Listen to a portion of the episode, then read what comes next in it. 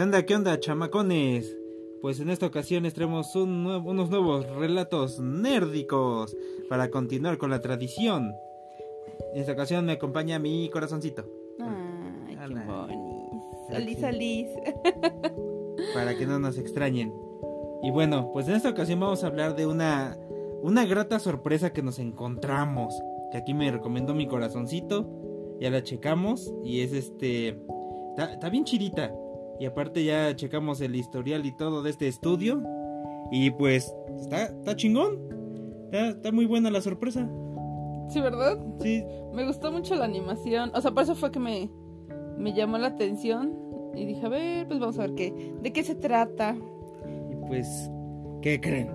Se llama Héroes Modestos. eh, la encuentran ahorita en Netflix. Está muy chida. Es el volumen 1 de un nuevo estudio de animación japonesa que se llama Estudio Ponok. Que eh, en realidad es como que el sucesor espiritual de Estudio Ghibli. Mm, Sí, es como el sucesor espiritual de, de Ghibli porque lleva toda la escuela. Y bueno, ahorita les platicamos de eso, pero es una sorpresa muy, muy grata. Porque esta de Héroes Modestos es este una antología de cortometrajes. Son tres cortometrajes. sí. Y este tienen, obviamente cada cortometraje tiene su propia historia. Pero eh, llevan una idea Un general. tema, ¿no? Un Como un tema, general, general. para los tres tratado de diferente manera. Ajá. La primera, el primer cortometraje se llama Canini y Canino. Canini no Canino. De- dirigida por Hiromasa Yonebayashi. Este hombre. Este, está muy chidita la animación. Ah, está padrísima, Está- Me, me encantó. Porque es este la historia de unos niños cangrejos. Porque, bueno, son unos niños Miniatura. miniatura. Unas, unas personitas miniatura. Y tienen la idea de que son unos como cangrejitos. O sea, está muy padre la animación. El agua se ve casi real que te manejan. Y este. eh, ya uno va viendo ahí como que los detallitos que van manejando con, las- con los monitos. Pero lo chingón es la, la historia. Está muy chidita, está muy bien llevada. Eh, la segunda animación se llama La vida no perderá, la vida no pierde. Esta está muy loca porque trata la historia de un niño que es alérgico al huevo. Está muy cañón. Está muy cañón y este, pero está muy extremo porque no puede ni siquiera estar eh, Cerca. O sea, no le puede caer saliva de alguien que acaba de comer huevo. O sea, así de plano. O que le roce algo con que lleve huevo. O sea, nada más el rozarle la piel. Ajá. Se, se aloca lo- todo, ¿no? Se aloca todo y le puede dar un ataque anafiláctico. Entonces está, está muy locote y bueno, ya de plano nos dicen que esta está basado en hechos reales. Ujú. Entonces imagínate que alguien tenga una alergia de esa, de esa magnitud, Sí, a lo que sea, ¿no? a lo que sea. Pero Eh, esta se me hace bien intensa porque es algo que consumimos diario. Y casi todos los alimentos lo tienen. Ajá, cualquier preparado normalmente lleva algo del huevo, ya sea la yema, la clara, los dos, lo que O sea, algo. ¿no? Entonces está, está muy locota, está muy, muy cabrona esta. También la animación está... La animación de las tres está bonita. Sí, Cada una con su propio estilo, pero está muy bonita la animación. Está muy, muy chida. Y la tercera se llama Invisible. Esta, esta última eh, trata sobre una persona, un este... eh, un godín, sí. que este, prácticamente... Bueno, aquí te lo ponen gráfico, ¿no? Que es, es invisible, nada más porque tiene la ropa y los lentes. la- sabes que está ahí, ¿no? Bueno, tú como espectador sabes Ajá, que está ahí. ajá, Porque en La misma historia te dice que nadie lo ve, nadie lo pela, ni el cajero lo, le hace caso, imagínense. Bueno, al final hay dos personas que lo pueden Que ver, lo pueden ver. ¿no? Pero uno de ellos es un señor que ya está ciego, que está ciego, Y, y se acerca realmente por el porque su, por su animalito, su no por su perrito, ¿no? es quien, quien lo lleva. Ajá. Pero sí se da cuenta que el, el monito está ahí. Sí, sí, sí, claro. Eso, eso es lo importante. Y al último, eh, un bebé. Un bebé un que bebé. ¿Lo logra ver? Pues sí, porque él no tiene ni con... O sea, no tiene ni malicia ni ni demás cosas en no darte cuenta de esa co- Cotidianeidad. cotidianidad. Ajá. ¿No? Está, está muy chido. la- las tres historias son muy reflexivas. Demasiado. demasiado reflexiva. reflexiva, reflexivas. y este, en una entrevista con Yoshiaki Nishimura, que es el creador del estudio, que él fue eh, productor de películas de Ghibli. Y este, ya crea su propio estudio y forma este, e- Este estas estudio, nuevas ¿no? ideas. Ahorita hablamos de bien, bien qué onda con la idea del estudio. Él dice que este, este, estos tres cortos tienen un tema principal que es la vida. Entonces de ahí empezó a desarrollar este, estas tres ideas. La primera de Kanini no Kanino es este la vida de la familia, cómo cambia después del nacimiento de, de un integrante nuevo. O sea, cómo la, la- el ritmo familiar cambia completamente. No, y aparte también el cómo manejan el hecho de que eh, la mamá se tiene que ir por un tiempo y los hijos y el papá tienen que hacerse Cargo de independientes, ¿no? No estar este dependiendo de que la mamá va a resolver, de que la mamá va a hacer, de que la mamá les va a dar, ¿no? Sí, sí, sí, está, está muy, muy curioso, ¿no? Y cómo, la, cómo tratan la historia dentro de este corto. Está muy chidito. Sí, porque asumimos de cierta manera que siempre va a estar ahí mamá para resolver todo, Sí. ¿no? Entonces sí, con el hecho de que falte mamá una temporada, pues ya como que se meten en camisa de once varas. Pero bueno, eh, ahí tenemos que la vida de la familia. En la vida no pierde, la vida no perderá. Trata más que nada de la vida y la muerte, de qué tan delicada es la vida. De lo que decimos, el protagonista, el niño, es alérgico al huevo. Y prácticamente vivimos rodeados de huevos, entonces, y no es albur. Entonces, eh, eh, ese es el relajo de que el, el niño tiene que tener una alimentación especial. eh, sus mismos compañeritos no pueden eh, estar, Acercarse a él. acercarse si es que llegaron a comer huevo o algo Sí. Y tantas cositas que le pueden llegar a pasar y cómo su mamá se compromete o está tan comprometida en cuidarlo porque cualquier cosita le puede llegar a disparar la alergia.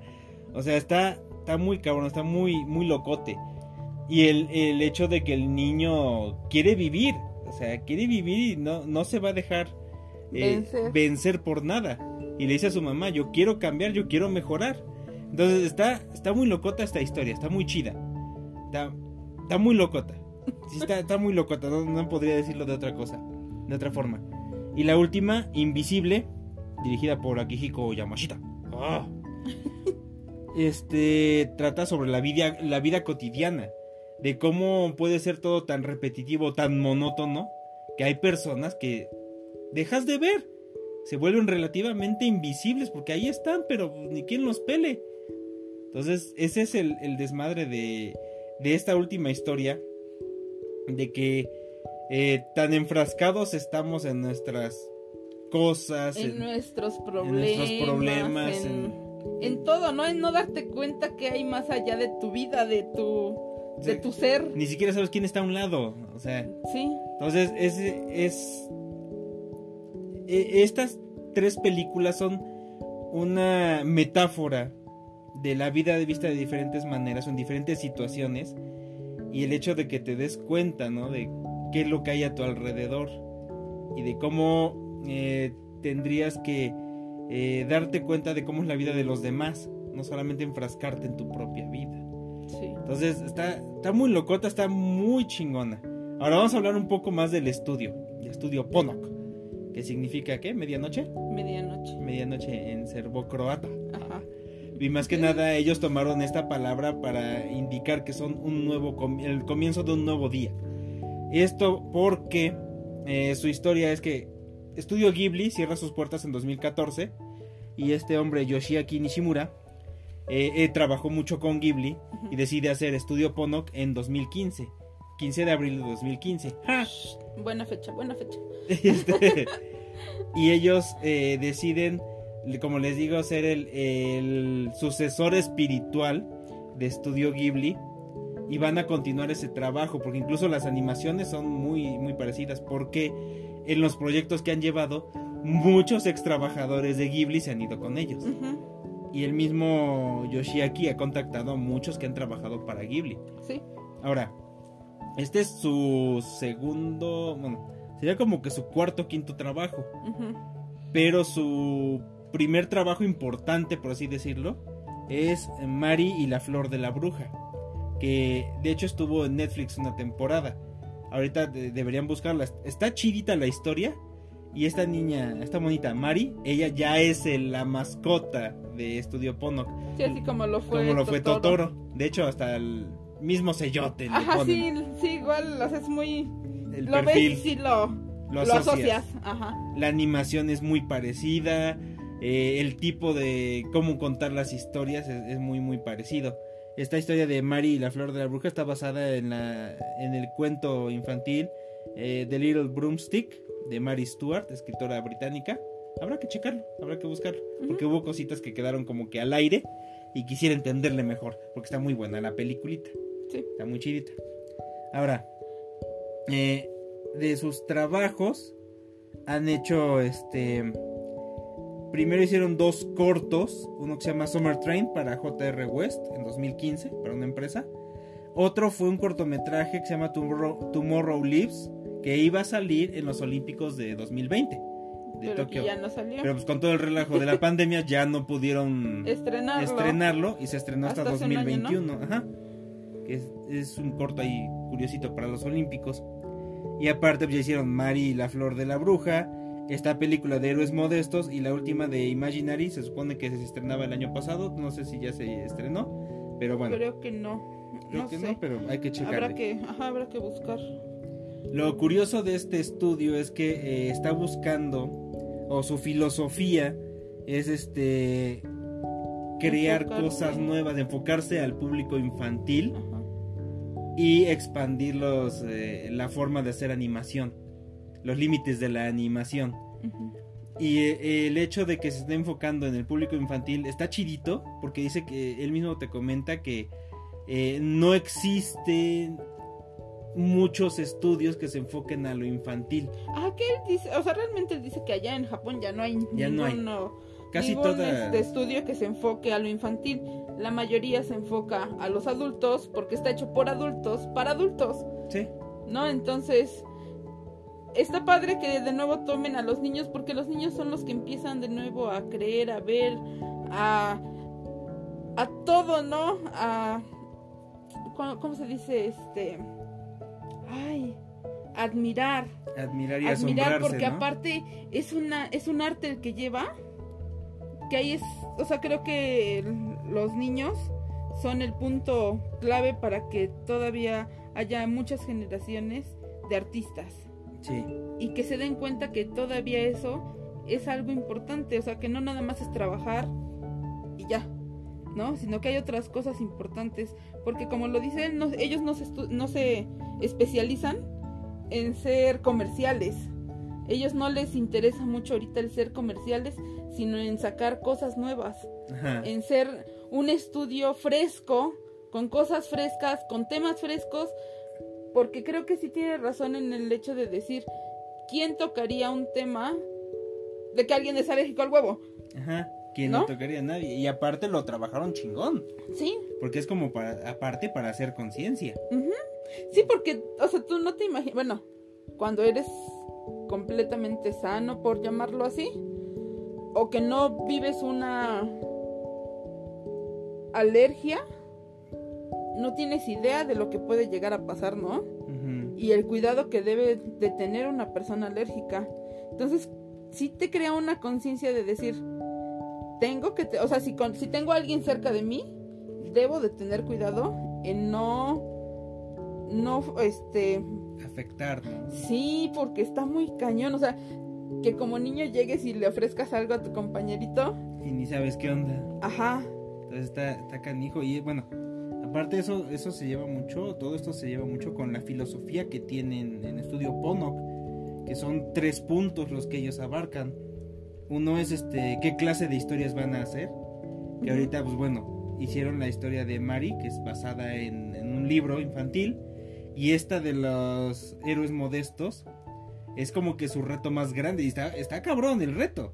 sí, La verdad, o sea, uno lo puede ver y "Ay, son tres cortitos tan simpáticos, ¿no? Pero ya cuando él te platica todo el proceso que llevaron para, para este, esta antología, está cabroncito. Está cabroncito el, desmadre porque pues, es un tema general desarrollado en tres historias.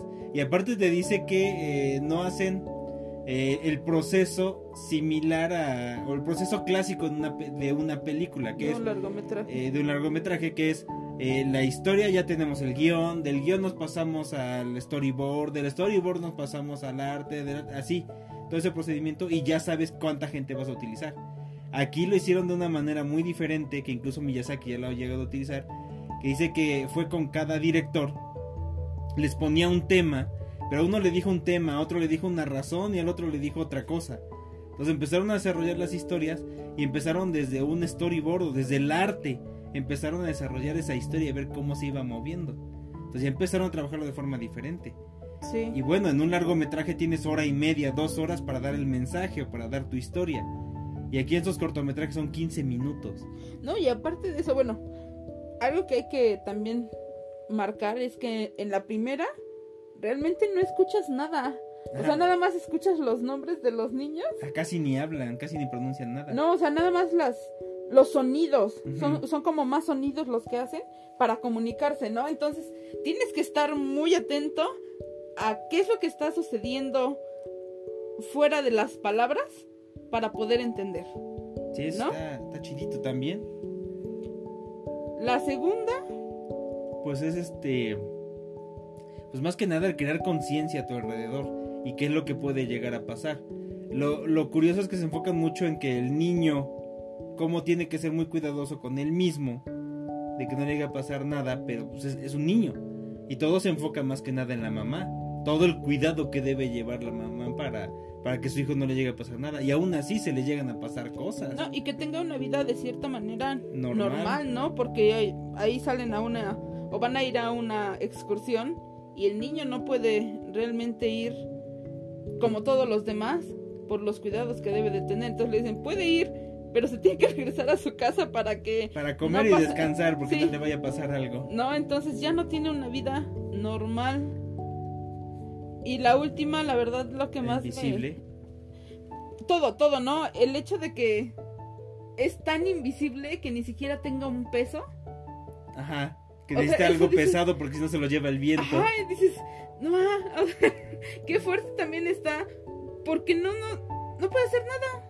Sí, no. O sea, no puede entrar a un supermercado porque las puertas no se abren, no puede utilizar un cajero porque no, no lo reconoce. no puede comprar comida porque nadie lo ve. O sea, dices, ¿qué onda, no? Sí, no, incluso este. También casi ni habla. Casi ni habla, nada más son poquitas cosas.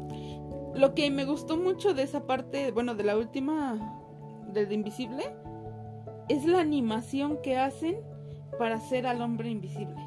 Ajá. Porque incluso este. Yoshiaki hablando con Aki, Akihiko, el director, dice: Haz una historia de un hombre invisible.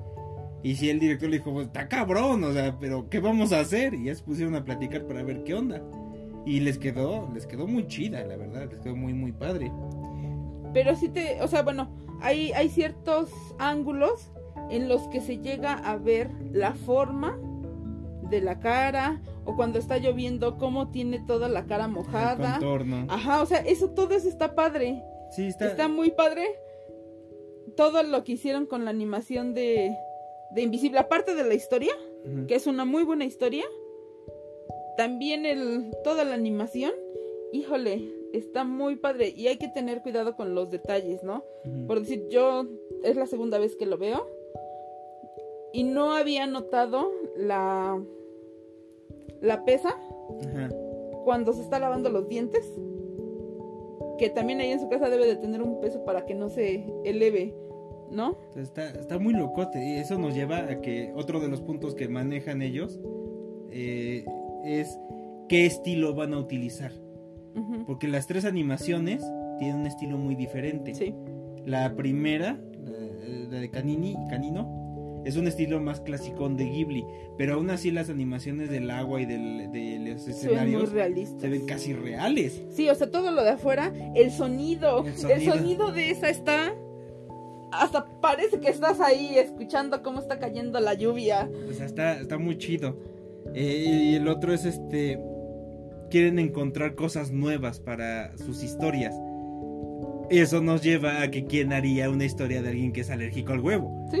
Y lo llevaron o lo trabajaron muy chido. Muy, muy chido.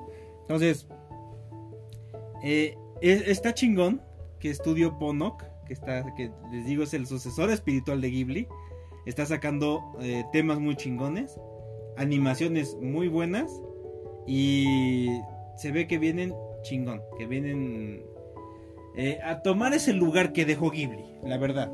Y bueno, lo que comentábamos, ¿no? Ghibli, quieras o no, es este animación clásica. Bueno, podríamos decir la clásica por todo el proceso que llevaron.